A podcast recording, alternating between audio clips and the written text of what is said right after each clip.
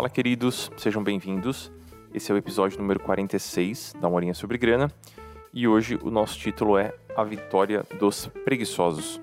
Vai ser um episódio dedicado ao mundo dos investimentos. A gente vai entrar um pouquinho nos aspectos mais técnicos e seguir o papo que a gente começou no episódio número 42, que o título era Investimentos Pegando pela Mão, e na verdade lá era a história do Geraldo. Eu inventei um personagem aleatório e simulei como seria o início da jornada do investidor. Então ele começou com um orçamento mais apertado, criou uma certa folga, fez reserva de emergência, fez a primeira mobilização, começou a aportar em renda variável, enfim. Ele botou o pé no mundo dos investimentos e agora a gente vai seguir aprofundando um pouquinho em alguns aspectos mais técnicos e dedicando um pouquinho de atenção para essa última camada da carteira que o Geraldo começou a montar, que é a camada de renda variável, que é a camada que costuma gerar mais dúvida, que costuma gerar as discussões mais acaloradas. Não esqueçam, por favor, que é um episódio opinativo. Então eu vou dar aqui a minha visão sobre esse tema. É diferente, por exemplo, quando eu estou explicando como funciona um CDB com liquidez diária, ou Tesouro Selic, ou, enfim, um fundo de investimento básico, e eu estou ali explicando como funciona e não existem várias versões dessa explicação. Podem existir várias didáticas, mas não é bem a minha opinião que está lá. Eu estou basicamente repassando o conhecimento que eu tenho é, e outras pessoas podem repassar de outras formas esse mesmo conhecimento. A gente não está é, publicando ou deixando explícita ali a nossa opinião sobre aquele tema. E esse episódio é um pouquinho diferente, porque eu vou comentar com vocês qual que é a minha opinião, qual que é a minha abordagem para lidar com essas questões, com essas dúvidas que surgem quando o, o investidor jovem, o investidor iniciante, está tá ali se deparando com as suas primeiras inquietações, seus primeiros dilemas. Vamos lá. Amigos, vamos assumir que o Geraldo, que vai ser o nosso personagem de hoje, ele já entendeu os conceitos básicos, ele já fez a reserva de emergência, ele já imobilizou algum dinheiro para os projetos de curto e médio prazo porque fazia sentido para ele, e agora ele passa a trabalhar com o longo prazo. Ele já entendeu, e é importante que você que está escutando entenda também, é que a renda variável ela funciona para o longo prazo. Repita isso mil vezes. A renda variável ela funciona para o longo prazo. No curto prazo, a gente só vai ter gastrite. Né? A renda variável vareia. Essa é uma frase que surge bastante e a gente fala em tom de piada e a gente repete mil vezes e mesmo assim parece que a gente não quer entender bem essa parte, a gente não quer acreditar que a renda variável vareia. Né? Então, contar com a renda variável para o curto prazo, acompanhar a performance da renda variável no curto prazo, é pedir para sofrer. Então você vai olhar o gráfico de um fundo de renda variável, ou de um papel, né, de uma ação, ou de um ETF, o que seja. É, você, vai aparecer um eletrocardiograma. Vai ter um sobe e desce desenfreado e você vai buscar informações sobre aquele fundo ou sobre aquela empresa e você vai escutar mil palpites pela internet. No curto prazo, ninguém faz a menor ideia para onde o preço vai. E isso não sou eu que estou dizendo. Qualquer pessoa com um juízo e pé no chão que olha para o mercado financeiro conclui a mesmíssima coisa. No curto prazo, aquilo é parecido com um videogame.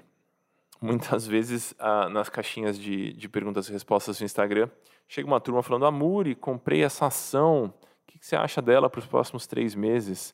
Minha vontade de responder: compre um PlayStation né, e se divirta com o PlayStation, vai ser muito mais barato, porque esse movimento é completamente imprevisível. Né? O preço dos ativos na renda variável ele varia, veja só que, que bela conjunção de verbos e palavras, ele varia de acordo com a expectativa, com o apetite do mercado.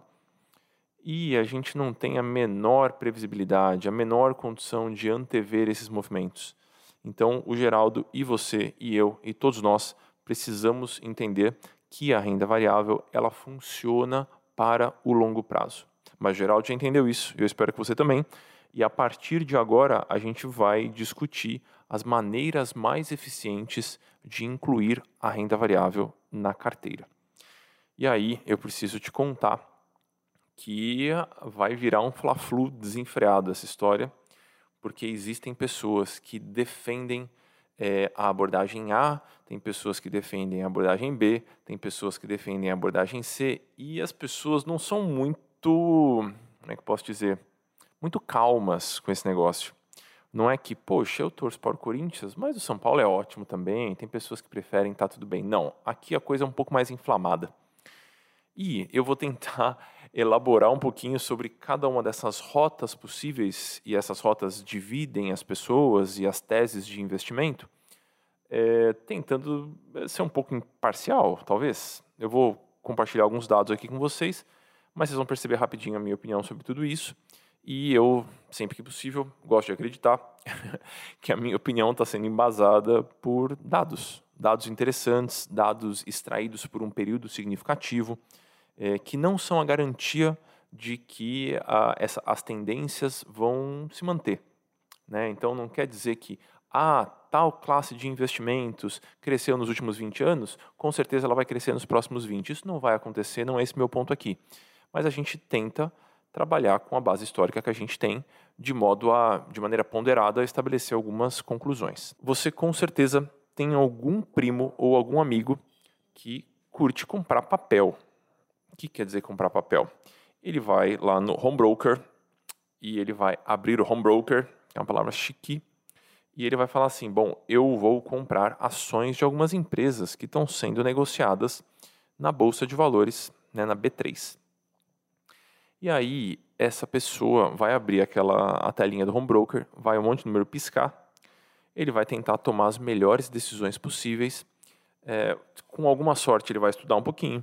Então, ele vai começar a ler o balanço das empresas, ele vai começar a ler alguns relatórios, talvez ele até assine uma empresa de research.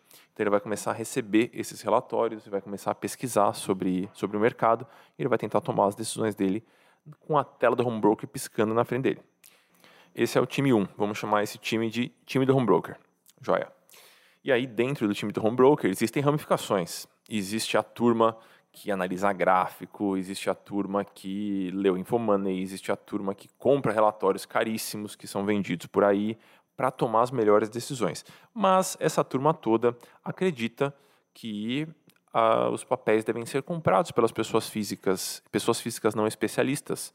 Como eu, como você, como provavelmente você, a não ser que você seja um gestor de fundo, provavelmente como eu e você, essas pessoas acreditam ah, que esses investimentos devem ser comprados. Então, que uma pessoa deve ir lá e pensar assim: será que eu compro a ação da, do Magazine Luiza, da Magalu, ou eu compro da Petrobras, ou eu compro da VEG, ou eu compro da Vale? O que, que será que é melhor comprar agora? Será que está na hora de comprar ou está na hora de vender? Será que é um momento bom para fazer tal coisa, ou é melhor simplesmente esperar? Então, são turmas que fazem essa ponderação e tentam tomar as melhores decisões nesse âmbito. Vamos chamar essa turma de turma do home broker.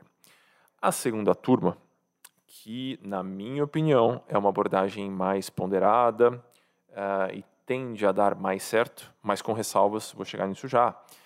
É uma turma que vai comprar a renda variável através de fundos de investimento.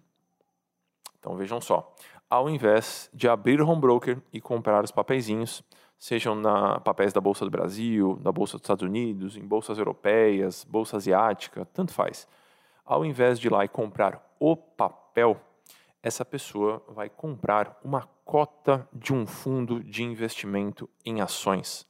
São os populares FIAs, Fundo de Investimento em Ações. Então, ao invés de comprar o papel da empresa, eu vou comprar uma cota de um fundo de ações, que nada mais é do que uma empresa é, podem traduzir como uma, uma sala ou algumas salas com alguns economistas especialistas dentro, e essas pessoas vão escolher o que este fundo vai comprar, o que esse fundo vai vender, de que forma que isso vai ser feito, qual vai ser o timing que isso vai, que vai ser operacionalizado, como é que isso vai funcionar. E aí eu não tenho controle sobre as operações dessas pessoas. Eu comprei uma cota do fundo. E aí eu comprei a cota, por exemplo, por um real, e essa cota vai variando diariamente e com alguma sorte, no longo prazo, eu espero ter um retorno, eu espero que essa cota aprecie, que ela tenha um valor maior do que eu paguei lá atrás. Então vejam, são duas abordagens. Ou eu vou comprar os papéis e eu vou decidir por mim, ou eu vou comprar, vou confiar a minha gestão para esse, para esse fundo de investimentos. E aí tem pessoas que escolhem um fundo só e vão comprando, tem pessoas que escolhem vários fundos com abordagens diversas. Então, tem fundos mais focados em longuíssimo prazo, tem fundos focados em empresas de energia, tem fundos focados em empresas de tech, tecnologia, né? Então, existem uma série de, de abordagens. Esse é o time dos fundos de investimento, que, na minha opinião, é um time um tiquinho mais ponderado. O primeiro time, que a gente chamou da turma do home broker, eles costumam fazer o que o mercado chama de stock picking. Então eles escolhem quais ações vão ser compradas e em que momento elas vão ser compradas ou vão ser vendidas. Já o time dos fundos de investimento, nessa turma que aposta nos fundos de investimento, elas vão vão simplesmente comprar e confiar naquela gestão. Né? E aí, o pessoal dos fundos de investimento, a turma que aposta nos fundos de investimento, se apoia em algumas estatísticas assustadoras que a gente tem no Brasil e no mundo, de que o stock picking, essa brincadeira de você comprar os papéis, escolher quando vai vender e quando vai comprar e tudo mais, raramente ela gera um resultado interessante. Então, se a gente analisa as últimas décadas no Brasil e nos Estados Unidos, a gente percebe que o desempenho da turma, rapaz, não é dos melhores. Por quê? Porque a gente tem informações muito atrasadas e nós sofremos por conta de uma série de vieses. Então a gente, para tomar as nossas decisões, a gente vai tentar se basear em alguns fatores, em algumas variáveis, só que essas variáveis elas chegam atrasado para a gente, né, investidor, pessoa física comum. O, a turma dos fundos de investimento está mergulhada nisso o tempo todo. Então eles estão consumindo essas informações e trocando informações o tempo todo. Na minha opinião, eles têm muito mais condições do que uma pessoa física comum para ter um desempenho bom.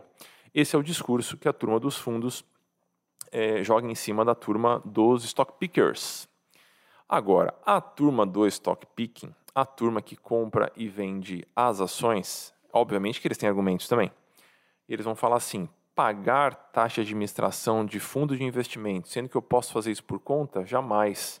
Vocês estão sendo trouxa porque vocês estão pagando para alguém fazer um negócio que você podia fazer. E isso vai dar uma baita diferença lá na frente. Porque, e nesse ponto eles têm razão, as taxas de administração cobradas pelos fundos de investimento são pesadinhas. Então tem fundo de investimento aí cobrando 2,5%, 3% né, ao ano de taxa de administração. Isso, no intervalo de 10 anos, de 20 anos, dá uma baita de uma diferença, porque são juros sobre juros. Né? Então a gente está perdendo a possibilidade de capitalizar em cima desse dinheiro que está sendo gasto com a taxa de administração. Agora que você conhece um pouquinho sobre esses dois times, e se você quiser se divertir, você pode pesquisar no Instagram ou nos fóruns sobre investimentos para você ver essa turma. O pessoal se xinga, xinga a mãe por conta disso, chama de burro, é assim, é, é um festival de horror e falta de cortesia. Mas é divertido de vez em quando, às vezes eu assisto um pouco essa, essa conversa assim. Se vocês me perguntarem a sai de cima do muro, qual abordagem você prefere? Com certeza dos fundos. Eu acho a abordagem do, do stock picking extremamente pretensiosa. Eu acho que basicamente você está menosprezando o trabalho de quem passa 10, 12, 16 horas por dia analisando o mercado, achando que você vai conseguir fazer um trabalho mais competente que o deles e que você vai resistir a, ao turbilhão de vieses aos quais você vai ser, vai ser exposto.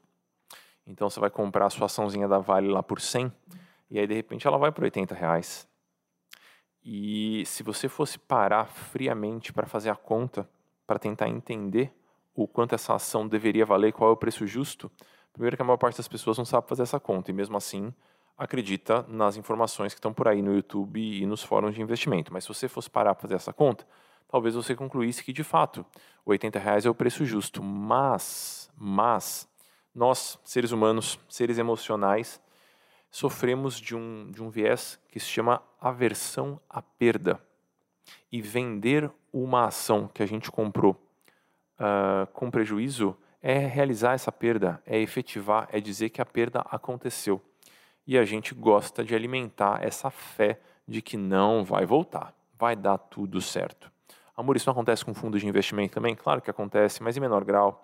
A quantidade de decisões aos quais você está exposto fazendo o stock picking é muito maior do que você simplesmente comprar a cota de um fundo e, enfim, aguardar o longo prazo, acompanhar a gestão desse fundo sem precisar necessariamente dar as ordens e mandar comprar isso ou comprar aquilo.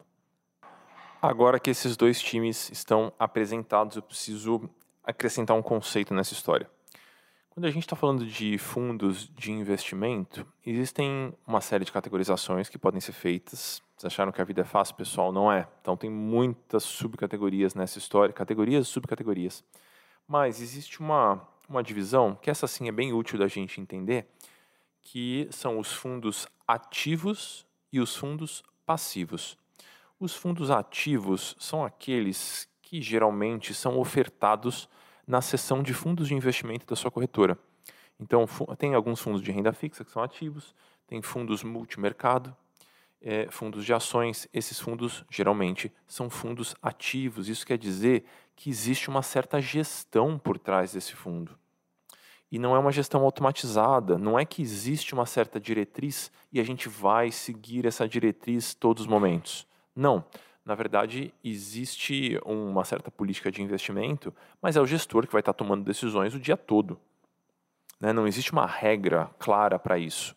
O gestor vai poder decidir se ele vai comprar tal ação agora, se ele vai vender tal ação agora, se ele vai reaplicar os dividendos que ele está recebendo. Ele vai ter plena autonomia de como esse fundo de investimento vai funcionar. Isso talvez te pareça tentador. Né? Pode parecer muito interessante. Você vai ter um profissional ali pensando e zelando pelo seu dinheiro, porque afinal, quanto mais, quanto maior a rentabilidade que o fundo tem, maior o patrimônio do fundo, mais aquele gestor vai ganhar dinheiro. Então, ganha-ganha é bom para todo mundo. Talvez você pense assim. Guarda essa informação aí. Existem também os fundos passivos. Os fundos passivos, eles basicamente buscam replicar algum índice. E esse índice pode ser, por exemplo, o CDI, que é um índice muito, muito popular, como o nosso assunto de hoje é a renda variável, eu vou levar em consideração o índice da renda variável no Brasil, o mais popular deles, que é o Ibovespa. Então, um fundo passivo, por exemplo, esse é o Jorge no fundo, pessoal. Um fundo passivo é basicamente, no caso da renda variável, poderia ser um fundo que vai tentar replicar o desempenho do Ibovespa. Então vejam, não vão existir grandes operações, o gestor não vai ficar comprando e vendendo 20 vezes, é, a ideia aqui é simplesmente replicar o desempenho de determinado índice, no nosso caso aqui, do Ibovespa. Agora que a gente já entendeu essas diferenciações entre os fundos ativos e os fundos passivos, vamos voltar na história do Geraldo. O Geraldo ele tinha a oportunidade de se tornar um grande stock picker, mas ele me escutou. E aí ele viu que ele não achou que era uma boa ideia comprar os papéis. Ele preferiu delegar essa, essa gestão. E aí ele foi para o time dos fundos de investimento, mas ele começou a dar uma estudada e ele viu que, na verdade, dentro do time dos fundos de investimento, ele poderia selecionar um FIA, que é um fundo de investimento em ações ativo, ou seja, é, vão existir economistas, especialistas comprando e vendendo ações estudando exatamente qual é o melhor momento para comprar tal coisa, para vender tal coisa. Ou ele poderia simplesmente utilizar algum fundo passivo disponível no Brasil. E para tomar essa decisão, ele resolveu estudar. E aí ele caiu em alguns sites aqui, leu alguns relatórios, em especial sobre o mercado americano, que já é muito estudado e tem os dados muito bem organizados já. E ele descobriu que, na verdade, 87% dos fundos de investimento rendem menos do que os seus benchmarks. Eles rendem menos do que as suas balizas. Então, seria o equivalente no Brasil a dizer que uma parte muito significativa, com certeza a maior parte, eu não tenho esse dado exclusivo do Brasil, mas a gente pode analisar os outros mercados que são mais maduros do que o nosso e com certeza vão dar uma pista muito boa para a gente de como é que isso funciona. Então ele aprendeu, ele descobriu que cerca de 87% dos fundos de investimento perdem para os seus índices. Vejam só, vejam só, a gente está delegando a gestão da nossa camada de renda variável para um fundo de investimento ativo, na expectativa de que pelo menos ele bata o desempenho do índice. Né? É, essa é a função desse fundo. Em termos um pouquinho mais técnicos, a gente fala que esse fundo tem que gerar alfa.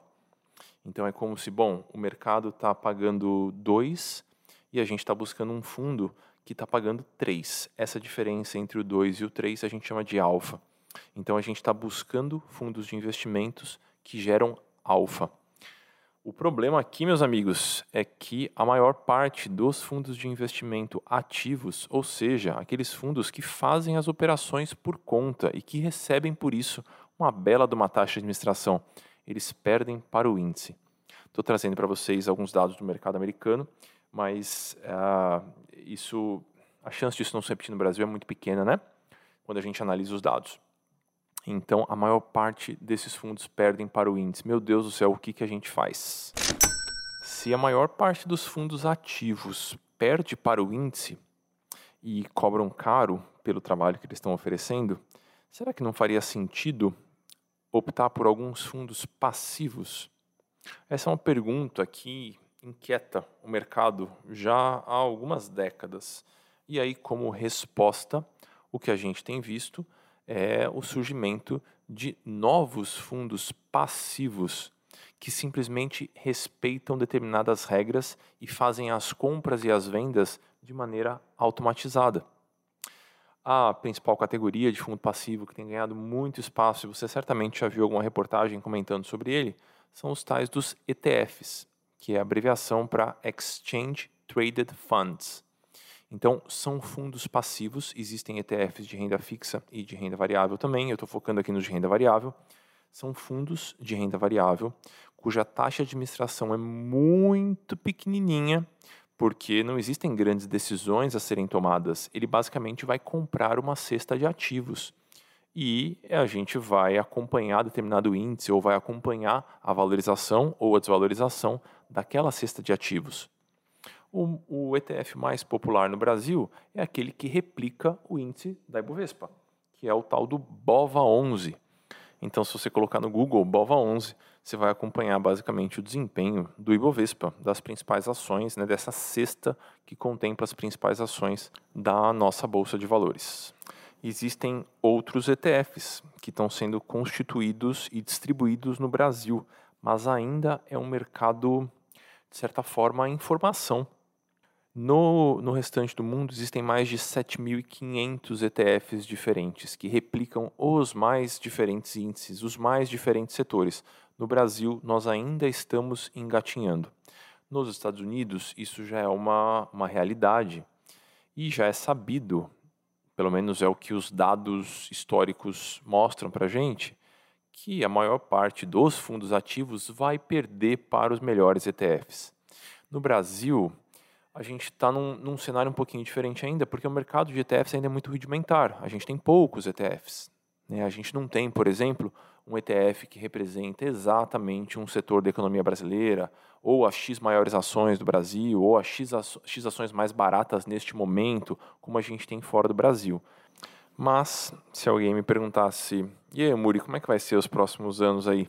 Eu diria que nos próximos 5 a 10 anos os ETFs vão explodir no Brasil vão surgir assim as pencas nas centenas e essa discussão que é muito vigente fora do Brasil, ah, será que a gente deve fazer o stock picking? Será que a gente deve contratar um fundo de gestão ativa? Ou será que simplesmente a gente deve comprar os ETFs que replicam os índices?